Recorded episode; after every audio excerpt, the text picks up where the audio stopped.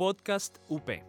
Es una producción de la Universidad Panamericana Campus Guadalajara sin fines de lucro. Los comentarios expresados en este programa son responsabilidad de sus conductores. Podcast UP. Estás escuchando Podcast UP. Encuéntranos en Facebook como Multimedia UP. Hablemos de ecología. ¿Qué puedes hacer para mejorar tu ciudad? Entérate cómo puedes ayudar desde tu propio espacio. Esto es Greencast.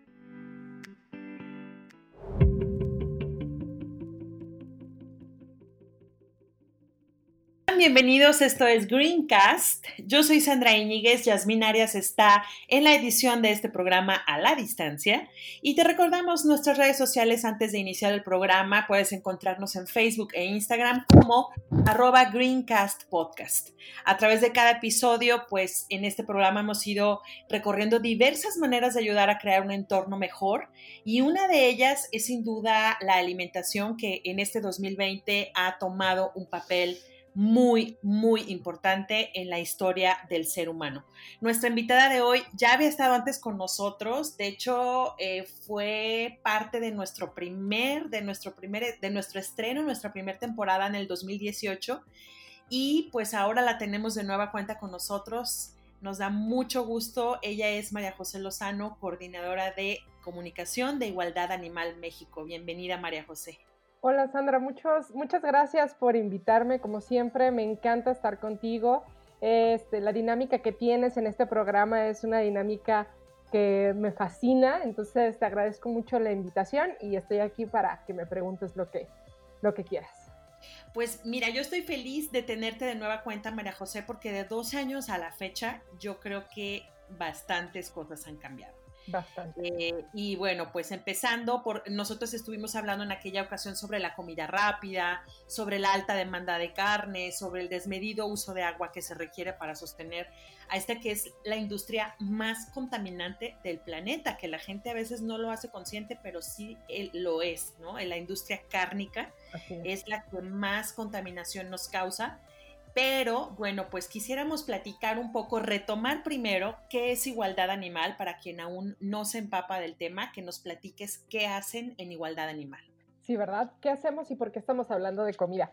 Bien, este, Igualdad Animal es una organización que ya tiene eh, más de 10 años trabajando a favor de los animales. Sin embargo, hace seis años decidimos que lo mejor era enfocarnos a los animales que están en las granjas es decir, que, que son criados y son matados para ser consumidos. Lo hicimos no solo porque son los animales que más sufren eh, dentro este, de, estos lugares, sino también porque son los que en mayor número son matados. Eh, por ejemplo, yo quiero eh, ofrecerte estas cifras, Sandra, a ti y a todos los que nos escuchan, que es que pues en México se considera que aproximadamente hay 23 millones de perros en situación de calle y de esos 23 millones que, hay, menos de 8 millones eh, morirán este año por estar en situación de calle, en una situación de abandono. Mientras que estamos hablando de mil, casi 1.800 millones de animales que son matados para consumo al año. O sea, 8 contra 1.800 millones, ¿no? No, es, es brutal.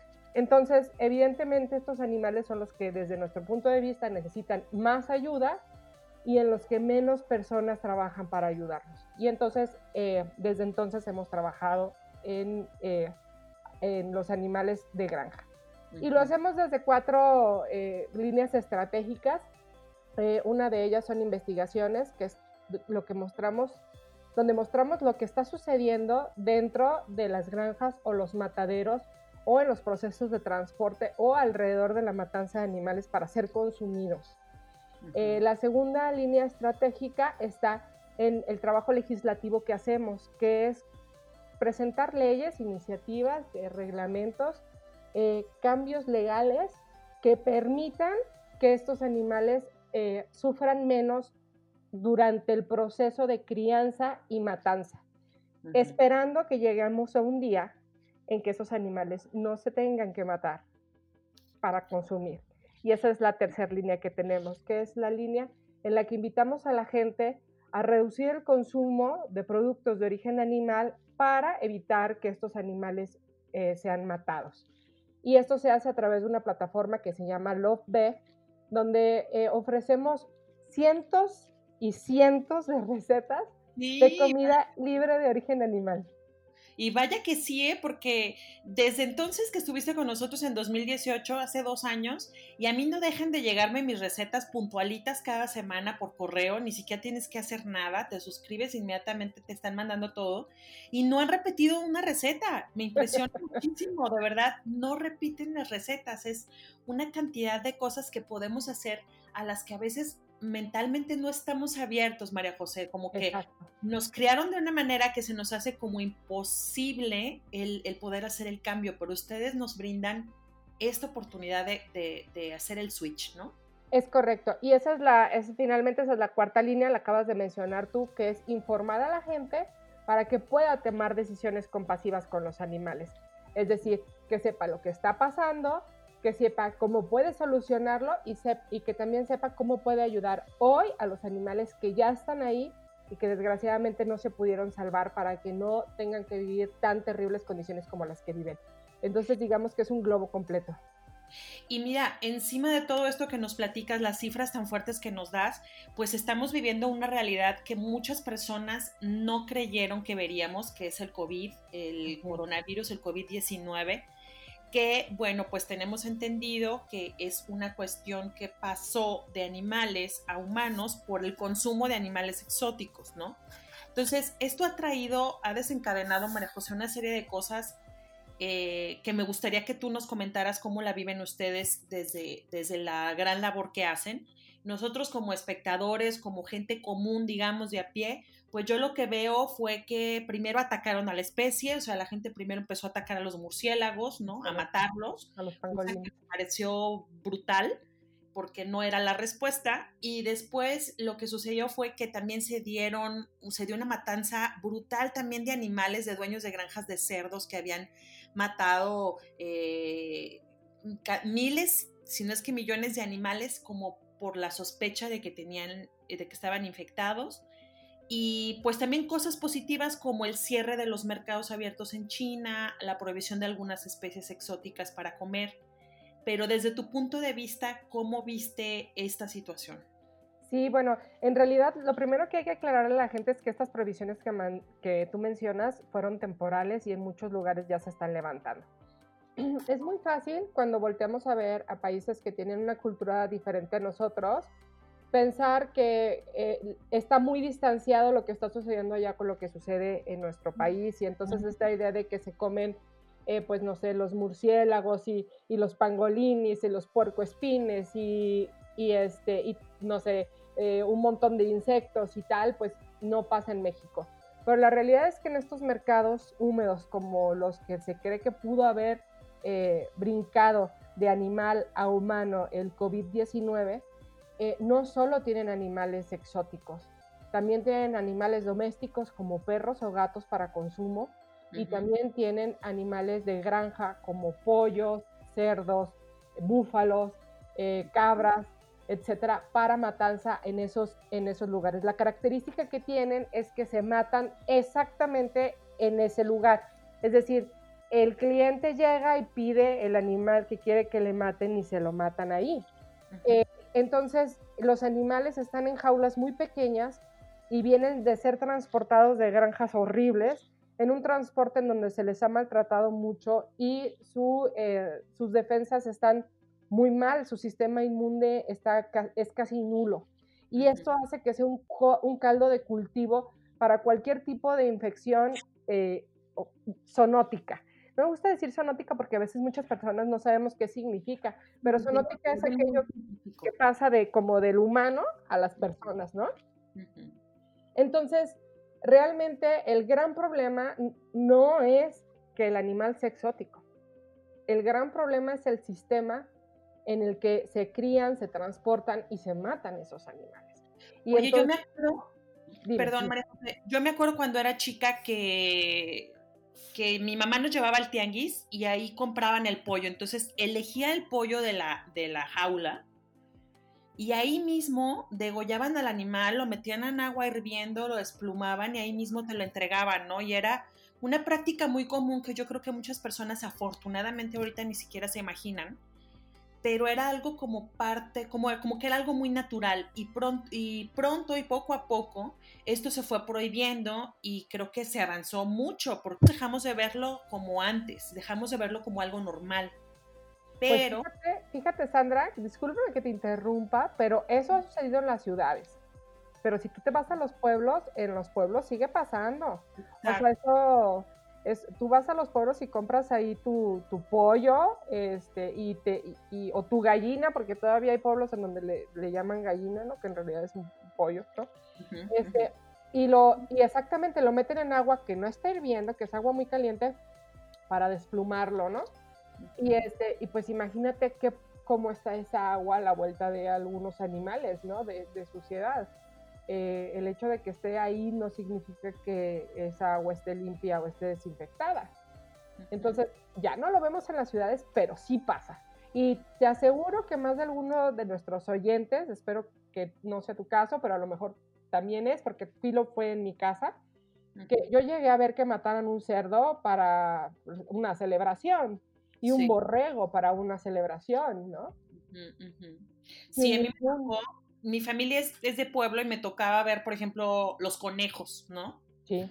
Cómo sí. mataban y desollaban al conejo y pues son cosas que, que, sí te, que sí te marcan y que son cosas que pues no a todos se nos hace muy atractivo, o sea, como que sí te, te quita la idea de consumir ese tipo de carne, pero a final de cuentas, bueno, no, nos hicimos carnívoros, pero hay opciones, ¿no? Hay opciones y hay, eh, que es la intención de este programa también, que la gente, como tú dices, se informe, sepa y elija eh, responsablemente la cantidad o incluso llegar al no consumo de la carne animal. ¿Qué, qué sucedió en México a partir del COVID-19 con los animales? Eh, mira, nosotros lo que hicimos fue que eh, a nivel internacional lanzamos un llamado a la prohibición de estos lugares que evidentemente son una amenaza para la salud pública, ¿no? Eh, espacios donde se matan eh, muchos animales en un periodo de tiempo muy corto, en, con condiciones muy insalubres. Y al lanzar esta petición a nivel mundial, incluso al instar a la ONU a que apoyara esta petición para evitar futuros problemas como el COVID-19, eh, decidimos que también teníamos que actuar en México porque desgraciadamente en México hay muchísimos rastros clandestinos por muchas situaciones, Sandra. No es solo una situación eh, económica, porque mucha gente cree que es una cuestión económica, es también una cuestión cultural. Eh, por ejemplo, nuestra investigación Barbacoa de Borrego eh, la quisimos hacer en unos rastros que estaban pues registrados ante el gobierno para que pudiera infiltrarse nuestro investigador.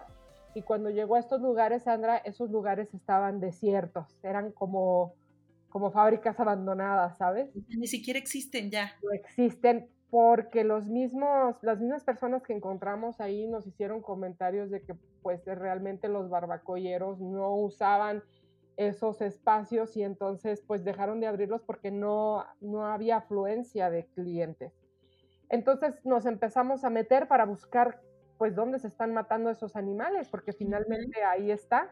Uh -huh. Y fue que encontramos eh, estos, estos espacios de traspatio eh, totalmente clandestinos, donde no hay una sola inspección de sanidad o de salubridad, donde no hay una sola inspección ecológica, Imagínate la grasa y la sangre yéndose directamente a los drenajes eh, públicos, Sandra, que, que, tú mejor que nadie debes de saber lo que significa para la cuestión de la contaminación, eh, este tipo de desechos, ¿no?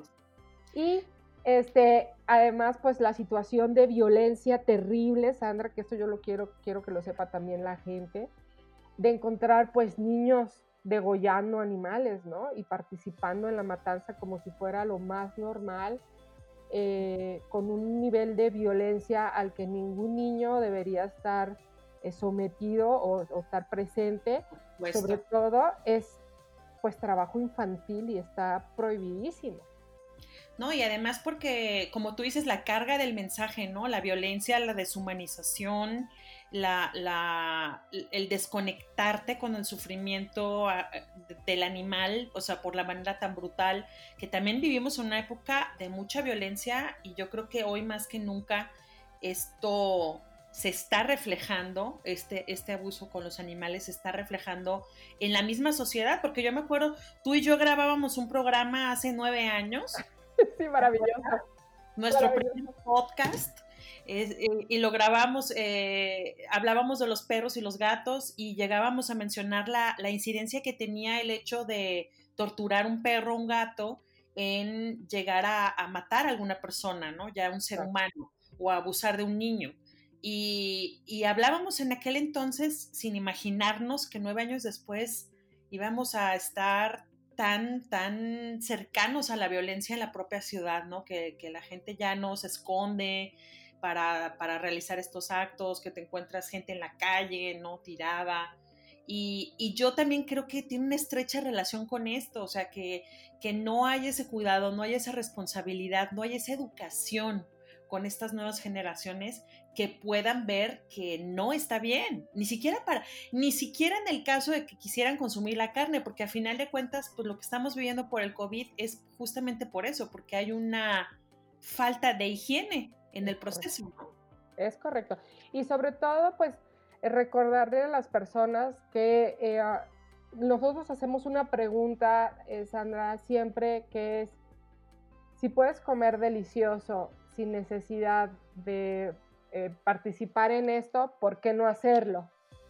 Pero también sabemos que hay muchas personas que no están listas para a lo mejor, a lo mejor dejar completamente eh, la carne o los productos de origen animal eh, de, ya. Y entonces tenemos un programa para acompañarlos y etcétera. Pero en esta realidad tenemos que trabajar para empezar desde los cimientos a cambiar la forma en que se tratan a los animales y eso es este, tratando de hacer cambios legislativos que prohíban estos lugares. Y por eso así lo hicimos. Actualmente tenemos tres eh, iniciativas increíbles, estoy súper emocionada. La primera es a nivel federal para prohibir estos espacios y para también para prohibir que, bueno, eso ya está prohibido, pero más bien para criminalizar el hecho de que dentro de los rastros que sí están establecidos no se siga, no se siga la normativa oficial para hacer una matanza eh, con el menor sufrimiento posible hacia los animales y también con la mayor higiene y salubridad y también con el mayor control ecológico porque las normas eso es lo que marcan. Este, y ya se presentó y ya está eh, dentro de dictamen de la primera comisión, entonces está avanzando muy bien. Tenemos otra para que se prohíban en Ciudad de México y los rastros clandestinos y otra en Puebla que eh, nos tienen muy entusiasmados porque son dos lugares donde tenemos evidencias de que sucede eh, y que eh, la incidencia es muy alta y esperamos que pronto podamos replicarlo en el resto de los estados. Ojalá que sí, estoy viendo en su página el hashtag que es sin rastros clandestinos. Y me gustaría, María José, tenemos que hacer una pausa, pero me gustaría regresar con esta parte de, los mercados húmedos, que nos expliques qué son, es, por qué se llaman así más bien, porque ya nos contaste un poco, pero que nos cuentes eso y que hablemos más sobre el alcance que ha tenido esta campaña, ¿te parece? Me parece excelente. Muy bien, hacemos una pausa, estás escuchando Greencast escuchemos promoción de los programas que tenemos como parte de la barra de Podcast UP y regresamos con más. En cada episodio de esta temporada trataremos temas sobre desarrollo humano, crecimiento personal, temas de actualidad, entre otros. Vamos a filosofar sobre la vida. Escúchanos en Tinto Sofando, en Spotify y iTunes. ¿Crees que el género K-pop es muy difícil de entender? Nosotros te lo contamos todo. Escúchanos en Corean Subtítulos. Estamos de regreso a Greencast y estamos platicando con María José Lozano de Igualdad Animal. Hablábamos, María José, de los mercados húmedos. A mí me impresionó mucho el nombre y el por qué, pero cuéntanos, ¿por qué se llaman mercados húmedos? Bueno, a nivel internacional se, conocen como, eh, como mercados húmedos o mercados mojados por la sangre que empapa los puestos y el suelo tras la matanza de los animales. Eh, tenemos imágenes que invito a la gente a verlas, sé que a veces son duras, pero a veces es importante, eh, remitiéndose a igualdadanimal.mx diagonal mercados, en donde van a, vamos a mostrarles imágenes de India, de Vietnam y de Wuhan, precisamente que hicimos nuestra investigación ahí sin saber que era uno de los lugares que nos iba a poner en, en jaque en 2020. Y, y, veo en el video justamente, María José, en la parte de Wuhan que, que ahí empezó el SARS. Es correcto. Que, ahí también empezó, empezó el COVID. Entonces, este, este tipo de mercados pues dan origen a, epidemias mortales, además del maltrato.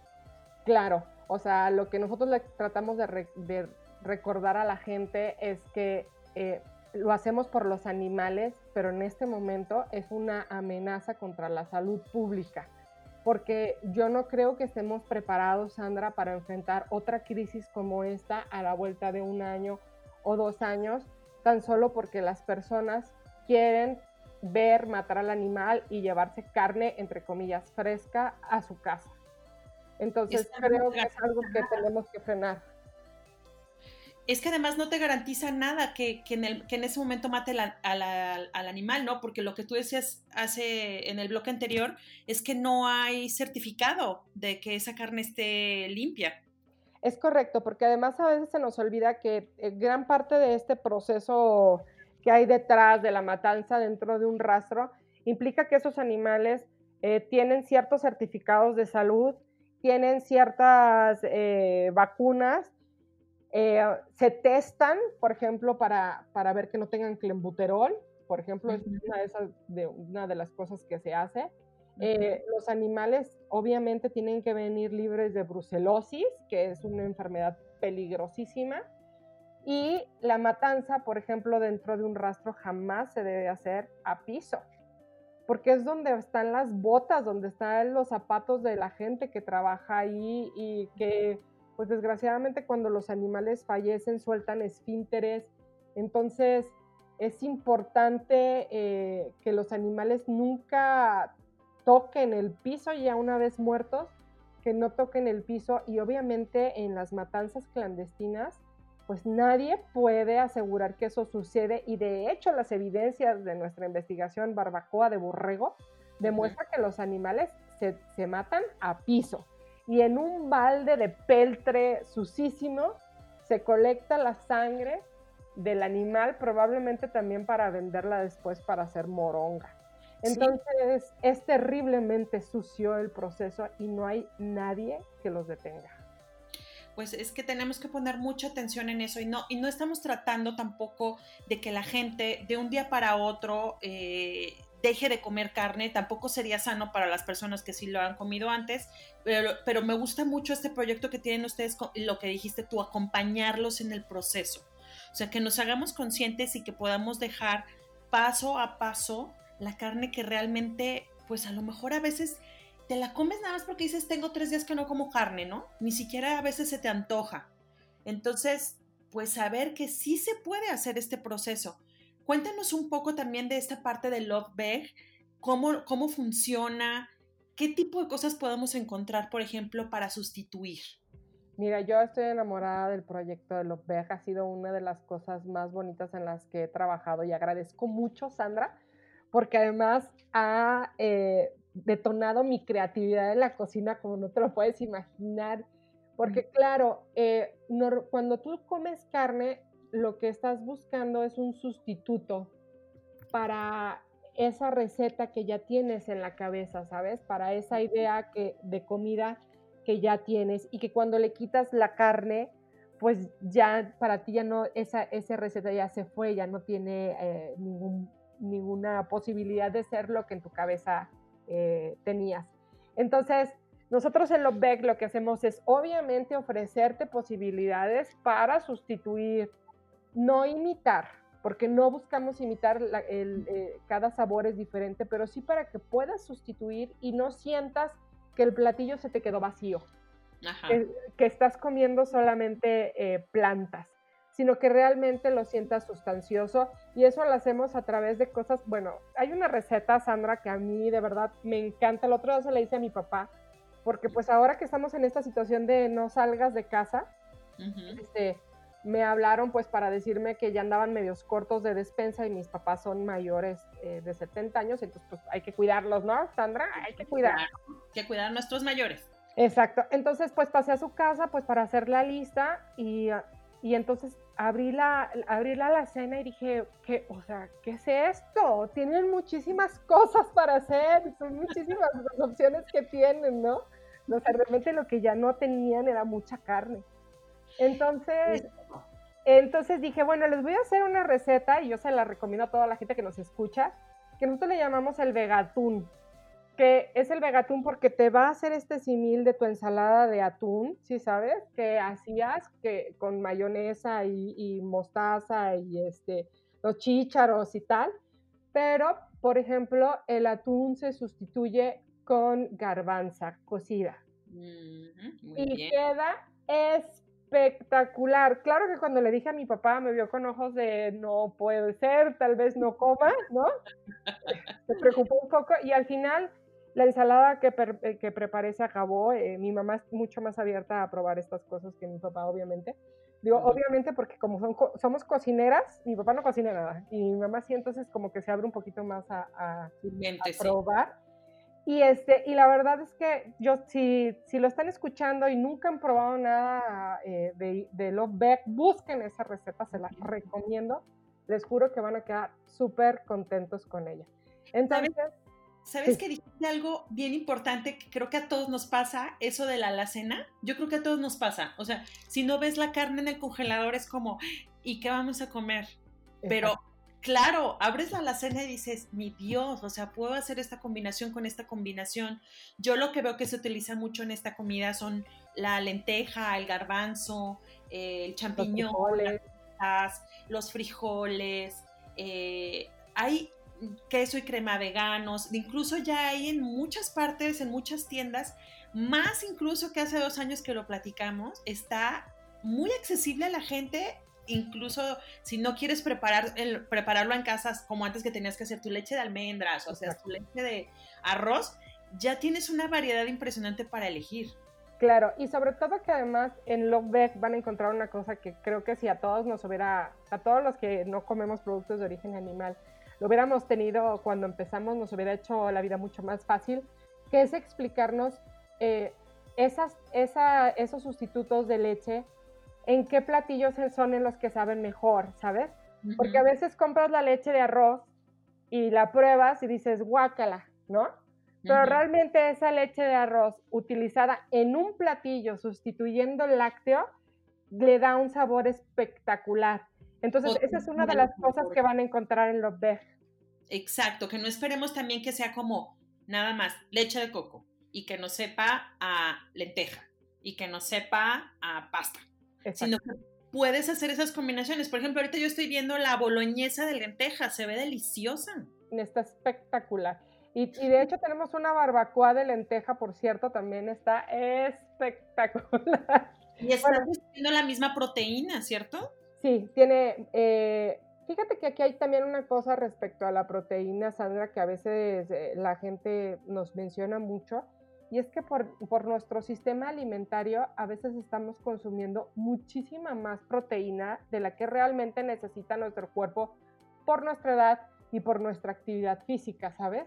O sea, a veces decimos, es que mm, tengo que comer tanta proteína, pero mm, no necesariamente. Es por eso que nosotros recomendamos siempre que además tengan un apoyo nutricional. Nosotros tenemos una nutrióloga con nosotros, pero obviamente no, no da consulta, pero sí que tengan un apoyo eh, en el caso de que sientan que son deportistas de alto nivel o personas que específicamente necesiten un consumo mucho más cuidado de proteína, eh, incluso los niños, que tengan una alimentación bien cuidada por parte de un nutriólogo. Sin embargo, eh, realmente con las recetas que nosotros mostramos, cualquier este, persona dentro del rango normal, tendría cubiertas sus necesidades de proteína. Y déjame decirte, no sé si supiste, Sandra, pero esto está súper interesante. En, este, en Zapopan eh, eh, ya se está trabajando en la, en la, cuestión de las dietas sustentables. Ah, sí. Entonces, este es, este es como un nuevo, eh, como algo nuevo que está revolucionando el mundo. Hay una empresa que se llama, una organización que se llama Alianza Alimentaria, que específicamente se está dedicando a ayudar a las organizaciones, a las empresas, eh, a los comedores industriales a encontrar una, una oferta que sea más ecológica que, eh, que, que, la, no tradicional, ¿no? Incluso podría ser hasta más económica, ¿no? A veces es más económica, sí, depende, depende, te voy a decir por qué. Porque obviamente si metes platillos muy elaborados y puede ser más cara, igual que si tú metieras, no sé, productos o, platillos más elaborados en un restaurante, ¿no? O sea, depende de, de, qué tanta elaboración y qué producto le pongas, pero en general es, es eh, eh, más económica eh, es más abundante, eh, definitivamente, y de acuerdo con lo que las investigaciones que se tienen, es que para que una dieta sea sustentable, eh, no más del 4% de la dieta debe ser producto de origen animal. Y de ese 4%, el 1% sería carne. Nosotros serían lácteos y huevos. Entonces, o sea, estamos hablando de que sí hay también una situación eh, importante para quienes están preocupados por el planeta, eh, que pueden salir beneficiados al tener su suscripción a lovebec.mx, porque van a encontrar muchas ideas para que ellos puedan, al menos una vez al día, sustituir a lo mejor una comida y que esa comida no tenga producto de origen animal o una vez a la semana o una vez al mes. No hay nadie que los esté monitoreando, pero sí les estamos mandando ideas para que no sea porque les falte ideas, ¿sabes? Que sea porque ahí está, ahí lo tienes, lo puedes probar, tienes todo en tu cocina, no te hace falta nada, no usamos productos raros, eh, lo hacemos con lo que tienes en tu, en tu alacena para asegurar que te sea muy fácil por, por cada día elegir una comida que no tenga un, producto de origen animal. Y vaya que sí es muy accesible. Además, me encanta a mí la imagen que tiene Lovec en, en Instagram, en Facebook, en su página, en su web. Eh, tienen una, una imagen muy fresca, todas las fotografías de las recetas, lo cual me encanta porque siempre te quieren vender cómo, cómo se va a ver y luego es muy difícil llegar a ese resultado. Pero en este caso, si llegas al resultado de la foto, ¿eh? O sea, es, son, recetas muy sencillas, pues, de llevar a cabo. Y como tú dices, con ingredientes que ya tenemos en casa. Me encanta una de las notas que, que está en su página, que es las cinco enfermedades que te vas a evitar o que puedes evitar si dejas de comer carne, empezando por las enfermedades cardiovasculares. La diabetes mellitus, que son las personas que están ahorita más expuestas, ¿no? Claro.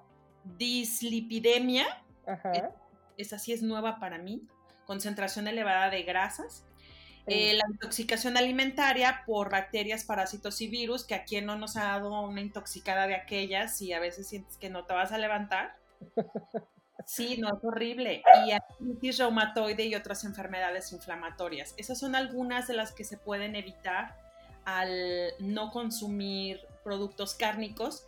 Y lo que decías también de medirle a mí me gusta mucho la campaña que inició hace algunos años de Un día sin carne. Pero yo creo que ya hemos avanzado mucho en eso, María José. Yo creo que hay más gente, cada vez conozco más gente que más bien consume uno o dos veces a la semana carne. Sí, mira, yo quiero, aquí voy a hacer dos acotaciones, Sandra. La primera es que quiero que sepa toda la gente que nos está escuchando que todas las fotos las tomamos nosotros después de hacer las las recetas. O sea, no es así como que bajo una foto de, de, de stock, si sabes.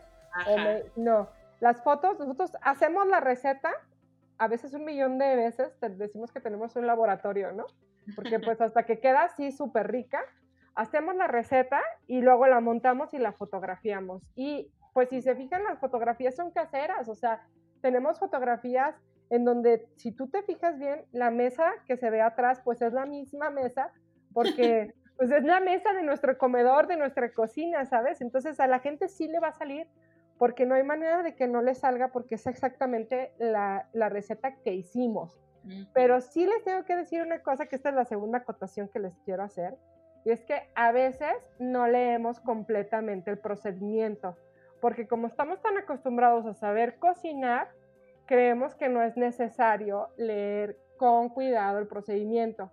Y en el caso de la comida vegetal es muy importante seguir los pasos, porque para que, por ejemplo, para que una crema se te haga como crema, tiene que tener un orden. Y para que una, eh, una mezcla se te haga como una mayonesa, tiene que tener un orden en el que agregas los, los ingredientes, si no te queda cortada o te queda eh, floja. No te o sea, tienes que conectarte de la tradicional. Exacto. tradicional. Es reaprender, eh, es aprender nuevas recetas, es descubrir un nuevo mundo de sabores es encontrar, es, mira, yo el otro día hablaba con mi mamá porque mi mamá me decía, yo adoro el tofu, pero bueno, no, soy... Me encanta. Yo soy loca del tofu. Y mi mamá, eh, cuando yo em, em, dejé de comer animales, ella pues me decía que el tofu no le sabía nada, ¿no? Y ahora me dice, es que el tofu es, es un sabor aprendido. Y yo le digo, no, no es que sea un sabor aprendido, es que nosotros aprendimos a cocinar el tofu aprendimos cómo hacer que el tofu sepa realmente sabroso. Aprendimos a dejar de ver el tofu como un queso y ya lo vemos como otra cosa que no es un queso, entonces tu paladar no espera que te sepa queso, espera que te sepa a otra cosa, ¿sabes? Entonces a veces hay que tener poquita paciencia. Paciencia y abrir tu mente. Porque yo también cuando empecé con el tofu era como, ¿qué es esto? O sea, no es ni natilla ni... o sea, ¿sabes? A, mí no me gusta el arroz con leche y ese tipo de consistencias, pero entonces el tofu me sorprendía porque el tofu firme me gustaba. Y decía, ¿por qué me gusta esto si normalmente a mí no me gustan los flanes ni eso?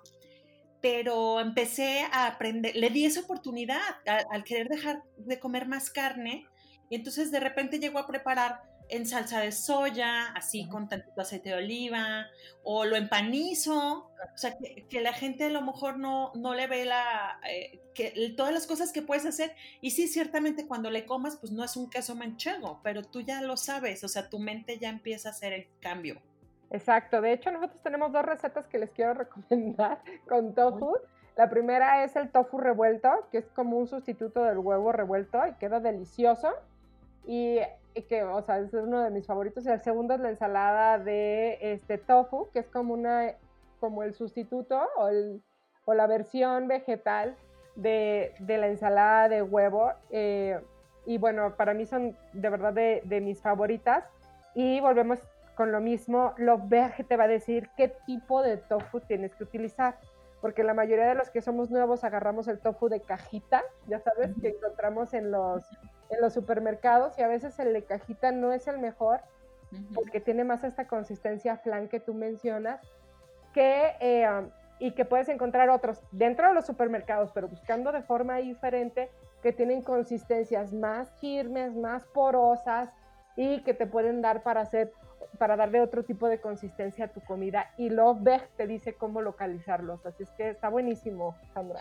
No, me encanta, me encanta. Pues vamos a, tomar esta opción. Yo quiero agradecerte, María José, por todas las cosas que nos has contado hoy y quiero pedirte que nos recuerdes las redes sociales donde podemos entrar a Lovebeg y también a Igualdad Animal para estar al pendiente de lo que está sucediendo ahora también con el COVID y sumarnos a esta campaña en contra de los rastros eh, que no están regulados. Claro, claro. Mira, eh, la campaña de para rastros que no están regulados eh, la pueden encontrar en change.org porque hicimos una petición específicamente y es change.org diagonal rastros clandestinos. Ahí van a encontrar todas las actualizaciones de lo que estamos haciendo con esa campaña. Ahora, si quieren saber más sobre igualdad animal, ponemos a sus órdenes nuestra web que es igualdadanimal.mx donde está toda la información de quiénes somos. Además, tenemos cinco investigaciones muy importantes en México. La primera es barbacoa de borrego la segunda es Industria de la Leche, la tercera es Rastros de México, eh, la cuarta es Pollo Hecho en México y la quinta es La Vida en una Jaula. Y todas las pueden encontrar usando el nombre que les di, punto igualdadanimal.mx. Y finalmente Lovebeck, que es lo máximo y los invito a conocerlos, es lovebeck.mx, love como de amor, beck de vegetal, punto .mx y nos encuentran también en Instagram como lovebeck-mx, en Facebook como Lovebeck eh, México eh, y donde más nos encuentran, creo que estamos solo en esas plataformas. Ah, no, no es cierto, estamos en Pinterest como Lovebeck, eh, México, en, que también en ah, Pinterest está increíble porque pues es muy visual, ¿no?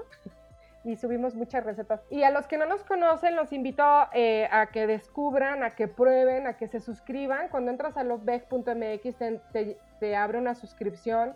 Suscríbete y te va a llegar a tu correo este acompañamiento y este mundo de recetas y de ideas para que puedas empezar a reducir tu consumo de productos de origen animal.